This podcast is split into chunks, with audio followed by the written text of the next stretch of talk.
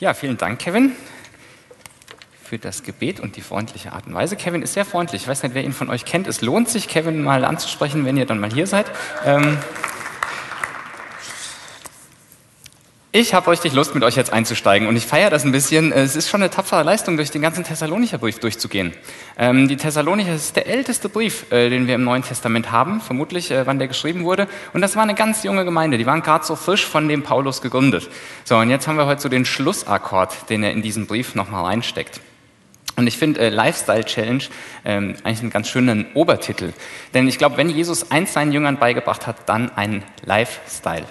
Ein Lebensstil, mit dem sie in ihr Leben dann rausgehen. Und ich feiere auch den Untertitel Gelassen durch den Heiligen Geist. Stell dir mal vor, dein bester Freund, deine beste Freundin sagt, also die Person ist gelassen durch den Heiligen Geist. Und die meint das nicht so vom abgehoben, sondern einfach zu sagen, das ist echt beeindruckend. Ist doch mega schön, wenn uns so Menschen erleben, gelassen durch den Heiligen Geist. Und das ist, äh, Paulus schreibt an die jungen Christen und er schreibt es meiner Ansicht nach, weil er glaubt, hey, das wird dein Lifestyle und ich erkläre dir ein bisschen wie. Und ich habe überlegt, was für ein Bild hilft uns vielleicht, um den Paulus so ein bisschen zu verstehen. Und ich bin bei diesen schönen Dekoblumen gelandet, die hier überall stehen. Ich wusste, dass sie hier stehen. Ähm, so Tulpen, ähm, die sind schon speziell. Ich habe hier mir mal erlaubt, eine ein bisschen auszuzwiebeln, sage ich mal. So. Ähm, Tulpen, finde ich, stehen ganz gut für so einen gelassenen Lebensstil. Warum? Weil Tulpen, die kommen durch jede Jahreszeit durch. Ähm, bei, äh, ja, das sind keine Tulpen, aber das sind halt auch Blumen. Äh, ihr könnt euch jetzt Tulpen denken, wir haben Tulpen bei uns im Garten, deswegen kam ich gerade auf Tulpen. Und das Geile bei den Tulpen ist, die gehen irgendwann ein, dann siehst du die ein halbes Jahr nicht und dann kommen die wieder hoch. Die überdauern den ganzen Winter wegen dieser Zwiebel hier unten. Und ich glaube, so eine Tulpe ist übelst gelassen. Ich glaube nicht, die denkt sich im Sommer, ah, scheiße, der Winter kommt, wie das wird, sondern die Tulpe, wenn sie denken könnte, wüsste die, ja gut, der Winter kommt, aber ich habe hier unten meine Zwiebel, das wird schon werden. Und dann kommt das neue Jahr und zack, komme ich wieder mit neuer Blüte nach oben. Ich stelle die jetzt mal hier unten, ihr seht ja hier noch an diversen Plätzen andere davon. Ich glaube, das passt unheimlich gut zu gelassen durch den Heiligen Geist, weil diese Zwiebel unten ein ganz cooles Bild ist. Und ich habe hier eine Zwiebel, die habe ich eben schon mal aufgemacht, ganz kurz, äh, als die Musik dann aber sagt, boah, hier riecht es voll nach Zwiebel. Ich habe die nämlich aufgeschnitten, habe ich die auch gleich wieder zugemacht. Von daher gleich wird es ein bisschen nach Zwiebel riechen für euch. Ähm, ich bin kein Bio-Fan, vorneweg. Ich bin auch kein Blumenfreak. Ähm, aber das Bild, was wir mit so einer Zwiebel finden, das ist ein ganz gutes Abschlussbild, glaube ich, für die Themenreihe, weil ich gehe davon aus, im Laufe deines Lebens wird dir eine Zwiebel öfter begegnen. Ich glaube, manchmal wirst du auch weinen wegen einer Zwiebel. Die wird dich manchmal ärgern. Mein Bruder hat mir einen ganz coolen Tipp fürs Zwiebelschneiden gegeben. Das ist jetzt auch der letzte Tipp dann für Zwiebeln. Ähm, wenn man die klein schneiden will, lässt man immer hier oben, wo die Wurzeln sind, erstmal dran, weil das gibt der ganzen Zwiebel Halt. Und eine Zwiebel ist tatsächlich ein spannendes Phänomen für das, was Paulus entfaltet, weil Grundlage dieser Predigt ist jetzt nicht die Zwiebel an sich, sondern natürlich der Paulus. Und äh, ich bringe euch jetzt mal den Text mit. Und mein Ziel war, ich wollte den gerne einmal vollständig auf einer Seite. Ich hoffe, ihr könnt es lesen, wenn nicht, hört mir einfach zu. Paulus schreibt zum Abschluss, freut euch immer zu, betet unablässig, dankt Gott in jeder Lage. Denn das ist Gottes Wille in Christus Jesus für euch.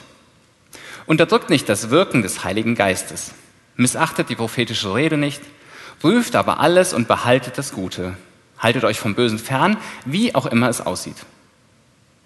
Er aber, der Gott des Friedens, heilige euch vollständig. Er bewahre euren Geist, Seele und Körper unversehrt bis zur endgültigen Offenbarung unseres Herrn Jesus Christus.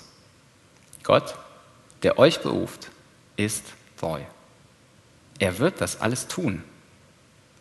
Brüder und Schwestern, betet auch für uns. Grüßt alle Brüder und Schwestern mit dem heiligen Kuss. Und ich bitte euch bei dem Herrn, lasst diesen Brief unbedingt allen Brüdern und Schwestern vorlesen. Die Gnade unseres Herrn Jesus Christus sei mit euch. Briefende.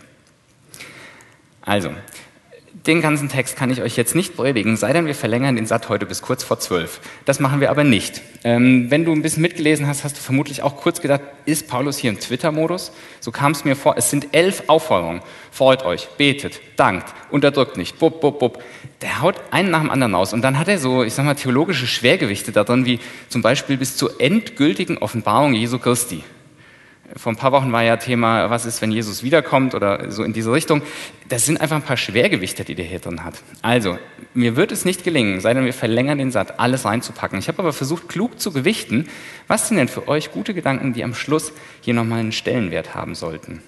Du kannst natürlich auch, falls dir jetzt in der Predigt was fehlt, einfach diese SAT-Handynummer von eben nutzen und eine Frage schicken oder dir beim SAT-Team noch ein Thema wünschen. So, irgendwann fängt ja eine neue Staffel wieder an. Also schickt's einfach mal, die werden schon wissen, was sie damit machen.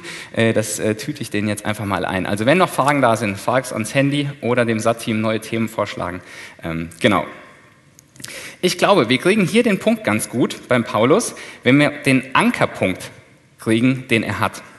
Und Paulus hat in der Mitte des Abschnitts meines Erachtens den Ankerpunkt. Er hat oben ein Segenswort, müsst ihr euch jetzt nicht im Detail durchlesen, ich werde euch jetzt äh, nach und nach mitnehmen. Und unten in Vers 24 schreibt er, Gott, der euch beruft, ist treu. Er wird das alles tun. Paulus gibt uns hier Einblick in seinen innersten Glaubenssatz.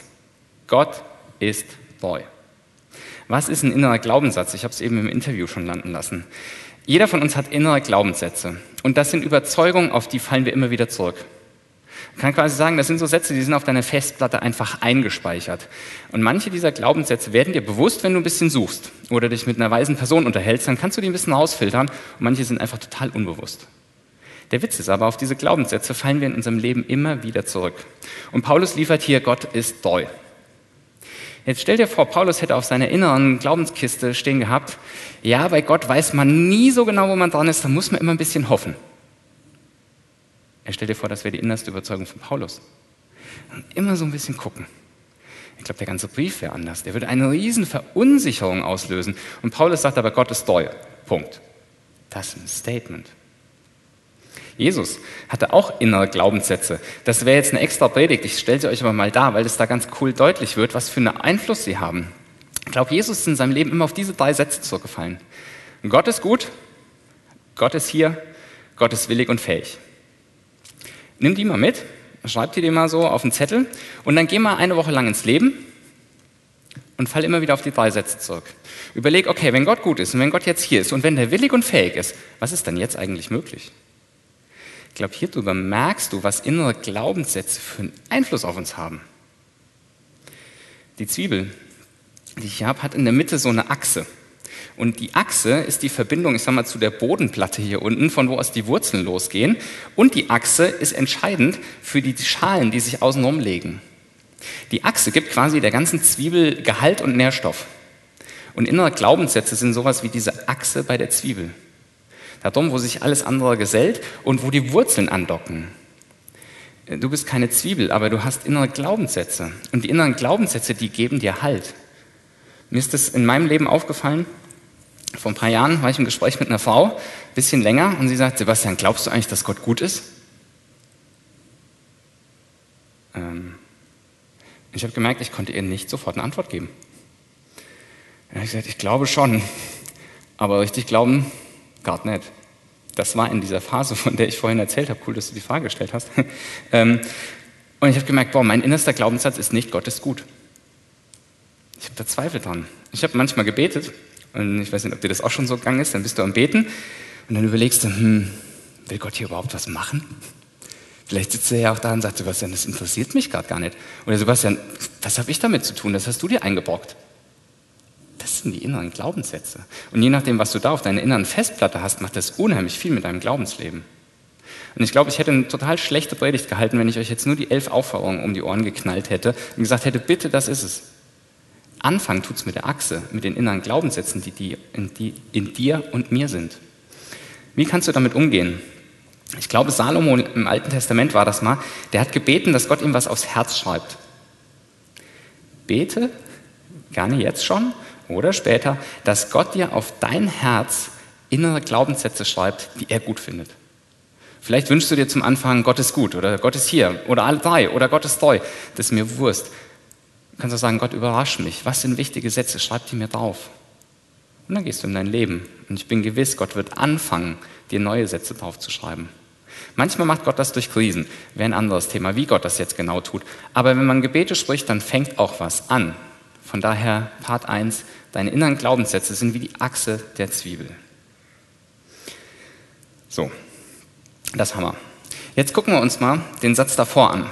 Da lässt Paulus, ähm, stellt, ah, jetzt guckt ihr alle dahin, guckt nochmal zu mir, danke.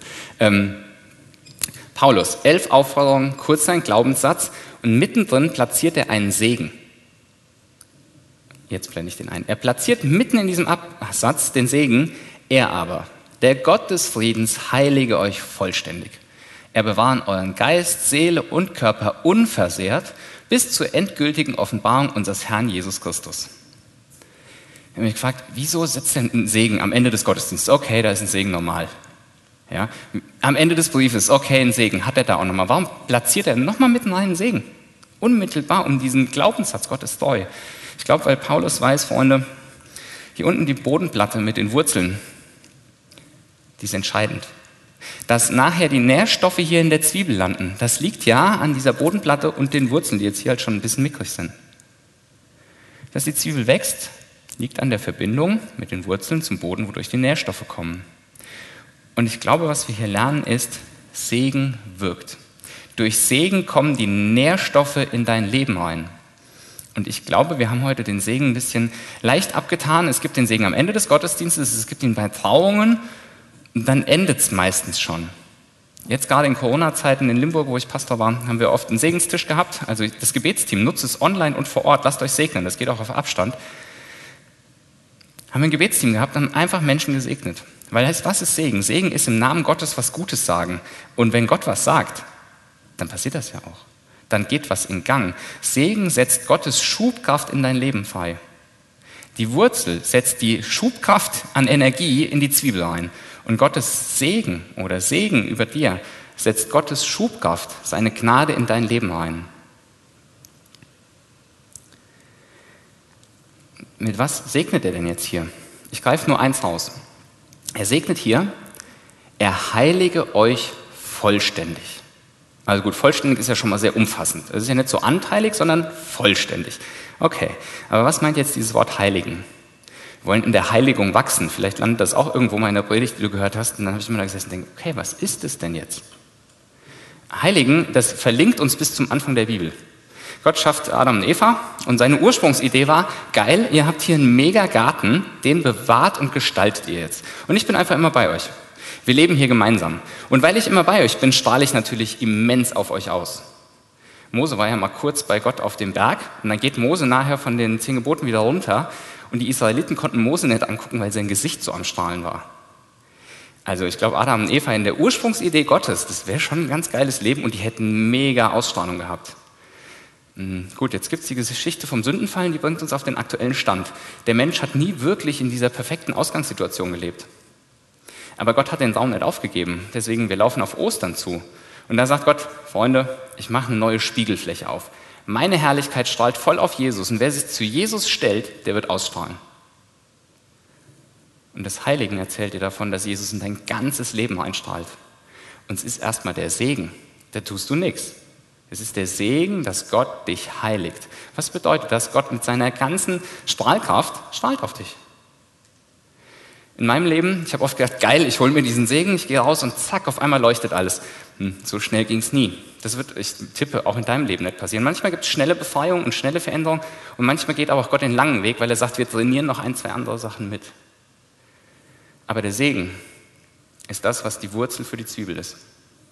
Lass dich segnen. Und komm dir nicht komisch vor, du kannst dir einen Segen auch für kurze Dinge abholen. Du kannst auch nicht sagen, hey, ich will nicht viel reden, aber kannst du mich bitte einfach segnen? Manchmal sind Menschen zu mir als Pastor gekommen, Sebastian, ein kurzer Segen bitte. Sag ich irgendwo für? Nee, einfach drauf los. Okay, einfach drauf los. Das hat denen manchmal gut getan. Also manchmal habe ich es mitbekommen. Ich hoffe, immer hat es ihnen gut getan. Das ist das Zweite, was in der Mitte meines Erachtens dieses Abschnitts steht wo die elf Aufforderungen sich jetzt noch drumherum gesellen, aber wo in der Mitte bei der Achse und der Wurzel erstmal steht, Freunde, dein Mindset, deine Glaubenssätze und dann Gottes Segen, die setzen was frei. So, und an der Stelle können wir jetzt zu den Aufforderungen gehen. Die Aufforderungen sind nämlich ein bisschen das, was bei der Zwiebel die Schalen sind. Je nachdem, wie dick die Zwiebel ist, du dir aussuchst, hast du, glaube ich, verschieden viele Schalen. Und wofür sind die Schalen da? Ich habe äh, Zwiebel ein bisschen gegoogelt letzte Woche. Die Schalen sind dafür da, die Nährstoffe in der Zwiebel zu speichern.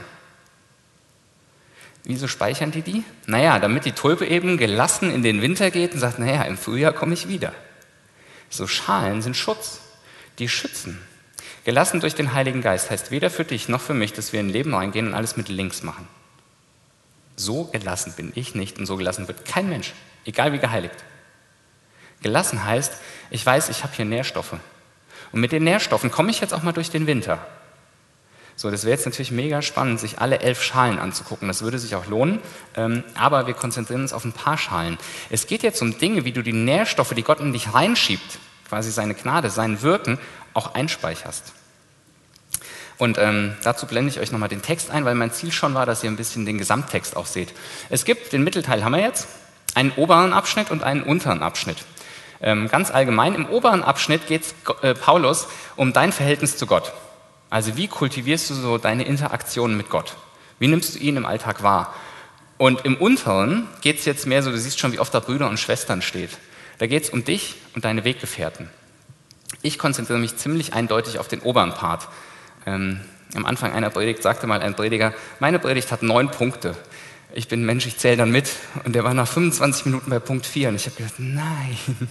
Aber die letzten Punkte waren kürzer. Hätte der das am Anfang gesagt, wäre es mir die ganze Predigt gut gegangen. Also, ähm, oben liegt der Schwerpunkt, unten ist nur ganz kurz, wenn überhaupt, am Ende. So, dann gucken wir uns das doch mal an, was er hier so landen lässt.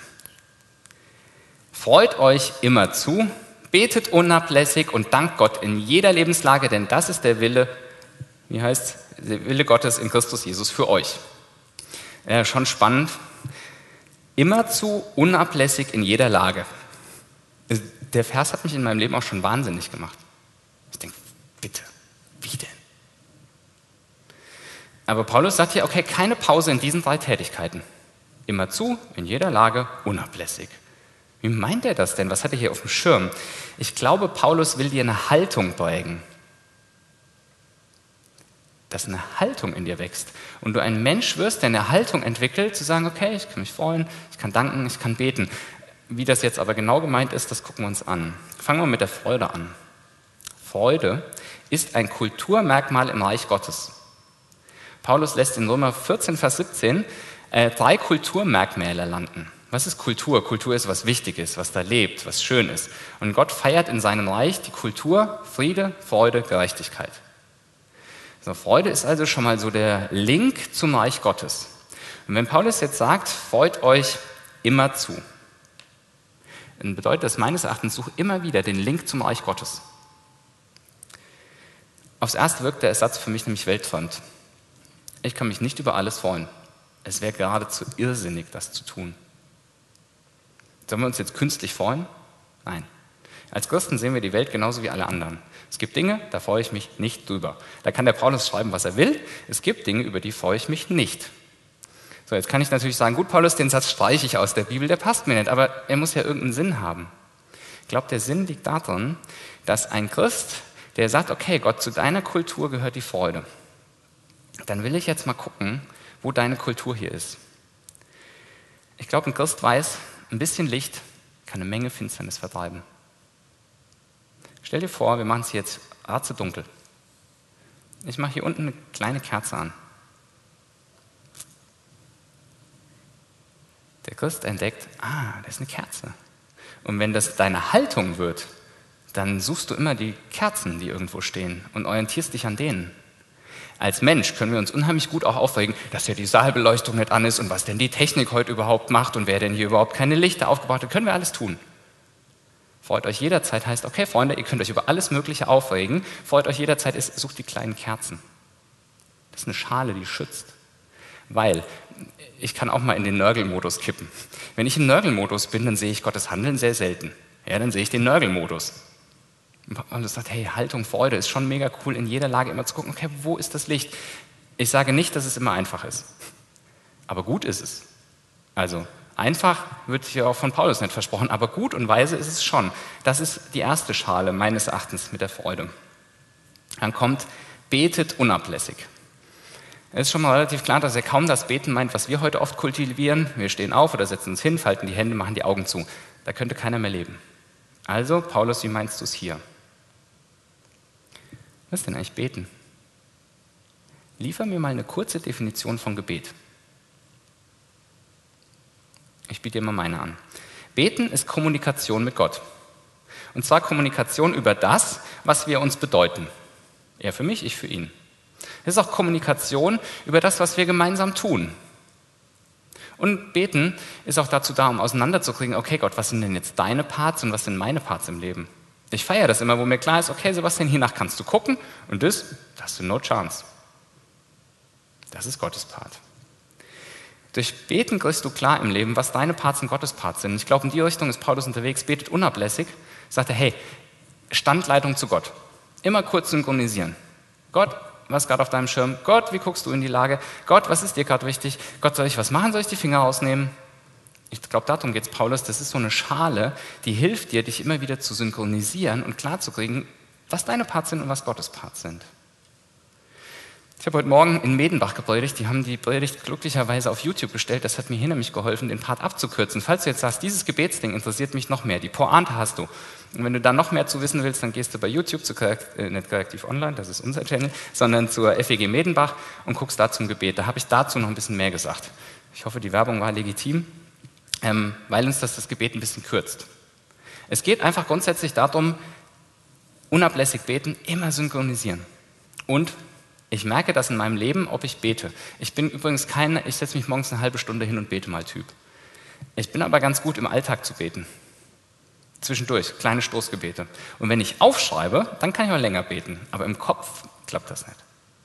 Betet unablässig heißt für mich vor allem Alltagsgebet. Immer wieder synchronisieren. So, und dann lässt Paulus hier noch landen, dankt Gott in jeder Lage. Und da habe ich mich am meisten mit äh, rumgeschlagen in der letzten Woche.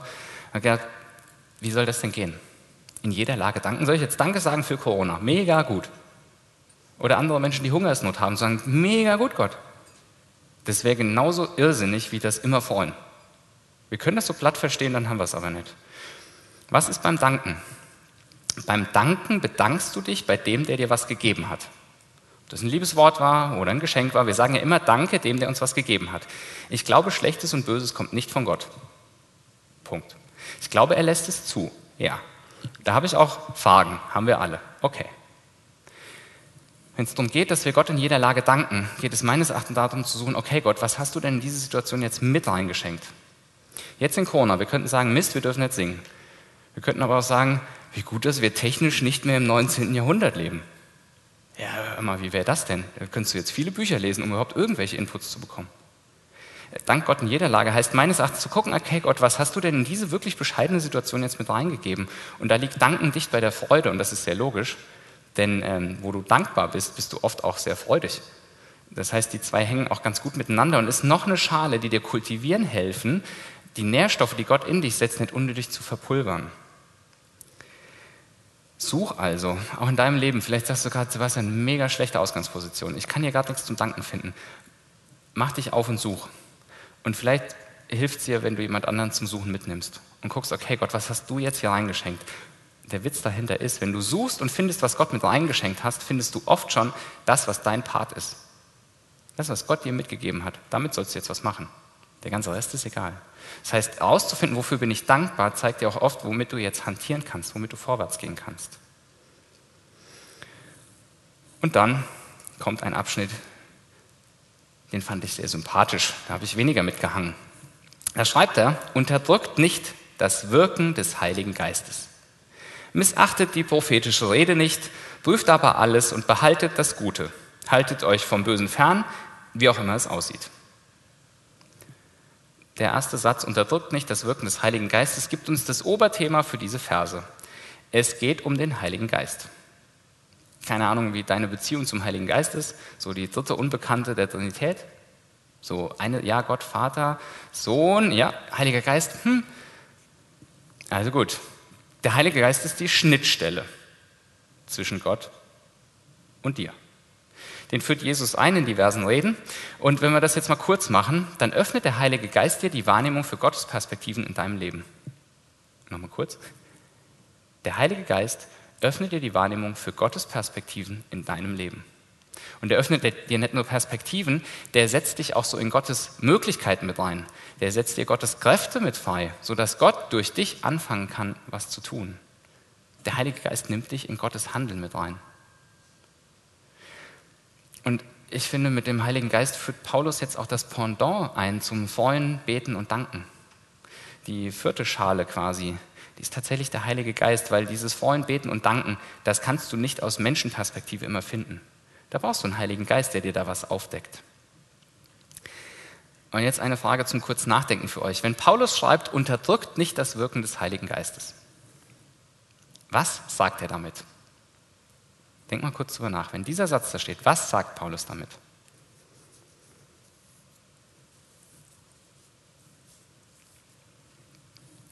Vielleicht bist du auf den ersten Gedanken gekommen. Ich finde es mega schön. Wenn Paulus sagt, unterdrückt nicht, dann geht er ja davon aus, dass der Heilige Geist grundsätzlich aktiv ist. Weil sonst würde er ja schreiben, fördert ihn, sucht ihn, weckt ihn auf, macht was. Er sagt, hey, unterdrückt nicht. Das heißt, du kannst davon ausgehen, das ist jetzt ein schlechtes Bild, aber der Heilige Geist ist wie so ein kleines Hampelmännchen, was immer aktiv ist und immer was machen will. Du kannst jetzt sagen, hey, bitte jetzt nicht weg, du kannst es unterdrücken, aber du musst das kleine Hampelmännchen nicht aufwecken. Also der Heilige Geist ist kein Hampelmännchen, aber ein Hampelmännchen finde ich so gut das Aktive aus. Du kannst davon ausgehen, gelassen durch den Heiligen Geist. Das ist nichts, wo du jetzt zusehen musst, oh, wie wecke ich den denn mal auf? Paulus schreibt dann an der Stelle, lasst euch füllen. Okay, du kannst jetzt auf den Heiligen Geist zugehen oder sagen, ah, weg damit. Das ist genau dasselbe wie unterdrückt nicht. Lasst euch füllen heißt, lasst ihn auf dich zugehen, sucht den. Es gibt viele Varianten, wie der Heilige Geist heute wirkt. Paulus konzentriert sich jetzt ganz auf die prophetische Rede. Und da habe ich gedacht, ich folge jetzt einfach dem Text. Ich gehe jetzt gar nicht auf alle Geistmöglichkeiten ein, wie der heute bei dir wirken kann, sondern wir gucken jetzt mal nach der prophetischen Rede. Und jetzt habe ich keine Ahnung, prophetische Rede, wenn ich komme aus FEG-Landschaften, ähm, wenn ich da unterwegs bin, die Wahrscheinlichkeit, dass die jetzt alle sagen, wissen wir viel darüber, Sebastian, ist eher klein. Ich weiß nicht, wie dein Setting ist mit prophetischer Rede. Es gibt auch manche Gemeindekontexte, da ist es eher gefährlich. Und dann habe ich gesagt, oh, ja, das war früher mal, aber die hat doch jetzt aufgehört. Auch ein falsches Verständnis meines Erachtens von diesem einen Bibelvers, wo es heißt, dass es mal aufhören wird, aber das wird aufhören, wenn Jesus wiederkommt. Jetzt ist das noch ganz gut was ist denn prophetische Rede? So will ich mal anfangen. Ich habe bei Prophetie lange gedacht, geil, da sagt mir einer die Zukunft voraus. Dann weiß ich, was in zwei Wochen kommt. Hm, wenn du viel Zeit hast, lest dich mal durchs Alte Testament bei den Propheten. Dann wirst du feststellen, dass da selten Zukunftsaussagen sind. Die sind auch dabei. Häufiger ist aber eine Deutung der Gegenwart in der Perspektive Gottes. Also eine Prophetie ist nicht einfach nur, okay, morgen wird dir das passieren und nächste Woche wird dir das passieren, übernächste Woche du übrigens das, sondern eine Prophetie wäre zu sagen, hey, ich glaube, in deinem Leben struggles du gerade damit und wenn du jetzt so um daran gehst, dann könnte es sein, dass du weiterkommst. Also prophetische Rede ist nicht einfach nur Zukunft, sondern prophetische Rede deckt dir so dein Leben, wo du halt drin steckst, auf und du merkst, ach, so sieht das Gott. Der Part mit dem Freuen, Beten, Danken, der verlinkt sich hier auch wieder ganz gut. Ah, so sieht das jetzt Gott. Das heißt, Prophetie, prophetische Rede ist vor allem, dass Gott uns die Gegenwart aufdeckt und wir sehen, wie es aus seiner Perspektive aussieht. Ähm, vielleicht sagst du jetzt, okay, Sebastian, ähm, kann ich das auch? Also ich glaube, nicht jeder von uns ist ein Prophet. Aber ich glaube, prophetisch reden oder prophetische Eindrücke bekommen, ja, kannst du. Ich äh, als Jugendlicher, ich weiß nicht mehr, wie alt ich war, 17, 18 vielleicht, vielleicht 16, habe ich irgendwann abends den Korintherbrief gelesen und stolper über folgenden Vers. Von allen Gaben, die der Geist Gottes schenkt, erstrebt aber besonders die prophetische Rede. Also nochmal, ich liege abends im Bett, lese, von allen Gaben, die der Geist Gottes schenkt, erstrebt aber besonders die prophetische Rede. Ich dachte, gut, ist ja eine relativ klare Aufforderung. Und dann schreibt er noch prophetische Rede, das verstehen dann auch die, die nicht gläubig sind, die deckt denen was auf und wie auch immer. habe ich gesagt, das ist ja mega cool, Gott. Und ich habe einfach gebetet. Ich habe gesagt, hast mich überzeugt, ich hätte das gerne, ich habe aber keine Ahnung wie. So, wenn du jetzt sagst, hm, hätte ich ja gerne. Vielleicht nur für mich, manche haben es auch für andere, manche haben es auch für große Settings. Die, ich sag mal, die Reichweite der prophetischen Rede, die ist unterschiedlich gesetzt. Das erklärt aber Gott, wer wie weit äh, den Horizont aufbekommt. Das ist nicht das Thema.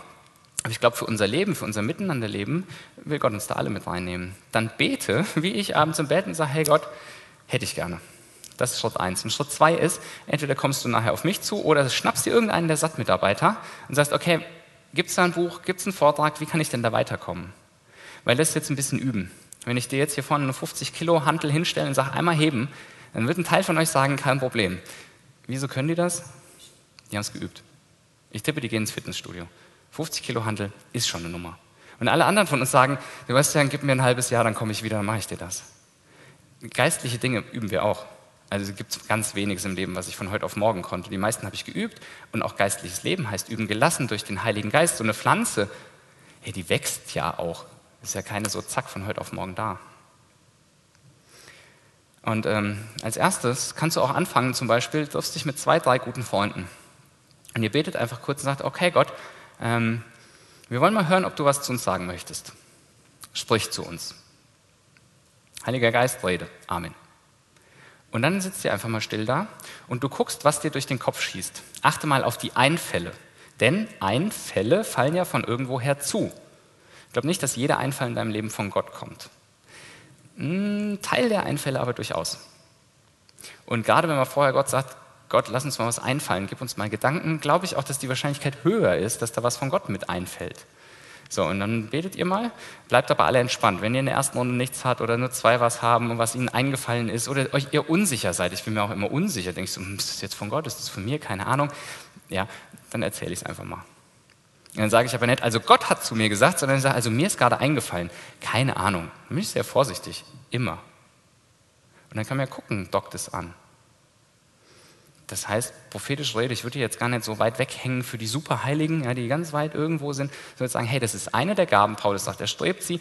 Ja, wenn dich das interessiert, dann erstrebe sie. Und wenn du jetzt sagst, Sebastian, too much, ja, dann entspann dich. Er sagt ja nicht, alle müssen. Sonst wird es nichts. Nee, und wenn du merkst, ach, eigentlich kitzelt mich das ein bisschen, ja, dann fang mit dem Gebet an und dann such dir einen Menschen, mit dem du weitermachen kannst, ein paar Freunde, mit denen du anfängst zu üben. Ich feiere, feier Paulus ein bisschen, dass er hier äh, so einen Abschluss hinlegt. Und den Thessalonichern am Ende einfach nochmal sagt, hey Freunde, ich wünsche euch gelassen durch den Heiligen Geist wie so eine Zwiebel. Also eigentlich wie so eine Blume, weil es geht nicht darum, dass ihr eine Zwiebel seid, sondern die Frucht, die durch euch kommt, ja, das ist ja so eine Blume, die aufstrahlt in das Leben rein.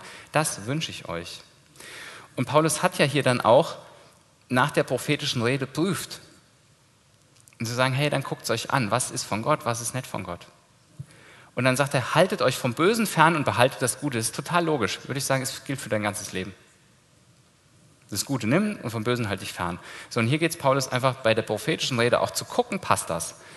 Zwei Gedanken nur, wie kannst du das prüfen? Er fragt dich einfach, passt das zu Jesus?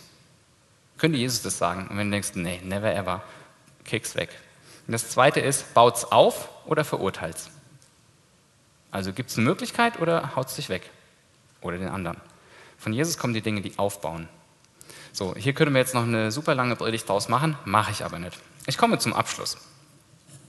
Da habe ich mir was ausgesucht.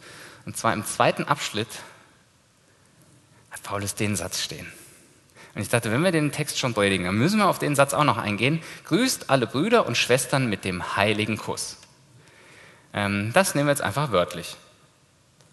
In Corona-Zeiten.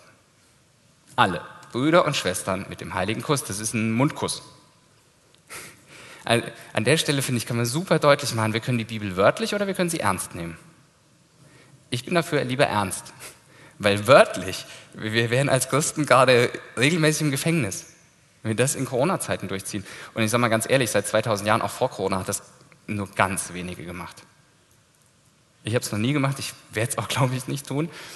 Also fegen wir es jetzt weg und sagen, ja gut, Paulus, vor 2000 Jahren für eure Leute war das vielleicht cool, für uns heute ist das echt nichts. Naja, also Bibel wegwischen bin ich schon nicht für, ernst nehmen bin ich für, aber nicht für wörtlich nehmen. Wie können wir das denn ernst nehmen? Paulus, finde ich, macht hier was ziemlich Feines. Wenn du jemanden begrüßt, jetzt in Corona-Zeiten, unsere Begrüßungsform hat sich verändert. Ich schüttel keinem mehr die Hand. Und meine Beobachtung ist, unsere Begrüßung hat sich so verändert, ich gucke die Menschen länger an. Weil auch lächeln ist ja gerade echt schwer. Dann versuche ich wenigstens so einen Augenkontakt zu machen, um deutlich zu machen, ich sehe dich. Ich sehe dich. Was ist eine Begrüßung? Bei einer Begrüßung baust du eine Verbindung auf. Und jetzt guck mal, wie Menschen sich begrüßen, die sich mögen und wie Menschen sich begrüßen, die sich hassen. Meilenweiter Unterschied. Und hier ist Paulus am Schluss bei und sagt, hey Freunde, ihr gehört zusammen. Grüßt euch mit dem heiligen Kuss, macht so ein Ritual. Also in den Teenie-Gangs gibt es ja immer so Begrüßungsrituale. Ja, klatsch, klatsch, klatsch. Ich denke, wow, was ist das? Das ist ein Zugehörigkeitszeichen. Hey, wir gehören zusammen. Und darum geht es bei dem heiligen Kuss. Hey, wir gehören zusammen. Und das sagt er der jungen Gemeinde, und ich tippe eine junge Gemeinde, wenn wir jetzt hier eine Woche lang miteinander Gemeinde leben, wir werden Diskussionen haben und ich werde merken, oh Mist, der, die denkt ganz anders. Und du wirst denken, oh der Sebastian, hm, da geht er mir echt auf den Senkel. Und dann ist man ganz schnell dabei zu verachten und zu sagen, ja, der gehört dazu, aber die finde ich schwierig. Und jetzt stell dir vor, alle Christen, die du kennst, küsst du mit dem heiligen Kuss. Dann wäre dir klar, okay, die gehören alle dazu. Egal, ob mir die Nase passt oder nicht. Der und die gehört dazu. Weil dieses Gelassen durch den Heiligen Geist ist kein Ego-Ding. Das schaffst du nicht alleine. Auch hier die Blumen stehen zusammen. Wir stehen zusammen. Zusammen stehen wir Corona durch und zusammen werden wir im Leben noch viel mehr durchstehen müssen. Im Individuellen, im Job, in Partnerschaften, keine Ahnung. Gelassen durch den Heiligen Geist ist nicht das Ding zack auf einmal fertig, sondern auch der heilige Kuss. Ich glaube, einen heiligen Kuss können wir uns heute schenken. Auch nach Corona werde ich damit nicht anfangen. Ich habe überlegt, vielleicht einfach ein kurzes So weil das zeigt ziemlich viel. Ich fände es auch ziemlich lustig, wenn wir jetzt alle immer so machen. Mir wäre es wahrscheinlich auch zu peinlich, das gleich schon anzufangen. Aber wenn du die Menschen anguckst, dann wisse, hey, die gehören dazu, weil Jesus für die gestorben ist. Und Jesus ist auferstanden. Und er trainiert genauso viel mit denen wie mit dir. Und ihr seid eine Runde. Und das finde ich ein cooler Abschluss. Und dann zum ganz großen Schluss. Die Gnade unseres Herrn Jesus Christus sei mit euch. Das wünsche ich euch. Das ist das Geheimnis. Er versorgt. Und daher spreche ich jetzt ein Gebet für dich und für euch zu Hause und lade euch ein, dass wir, wir hier dazu aufstehen und ihr zu Hause könnt euch auch gerne hinstellen.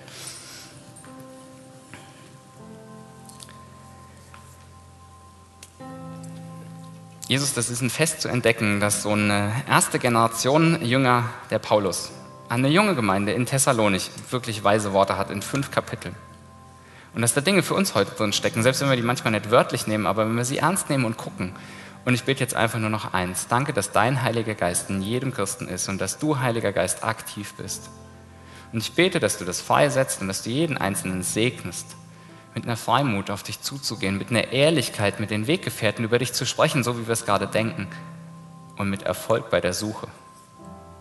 Ich segne euch mit ausdauerndem Suchen, weil ihr wisst, dass ihr finden werdet. Wer sucht, wird finden. So seid gesegnet im Namen Jesu Christi. Amen.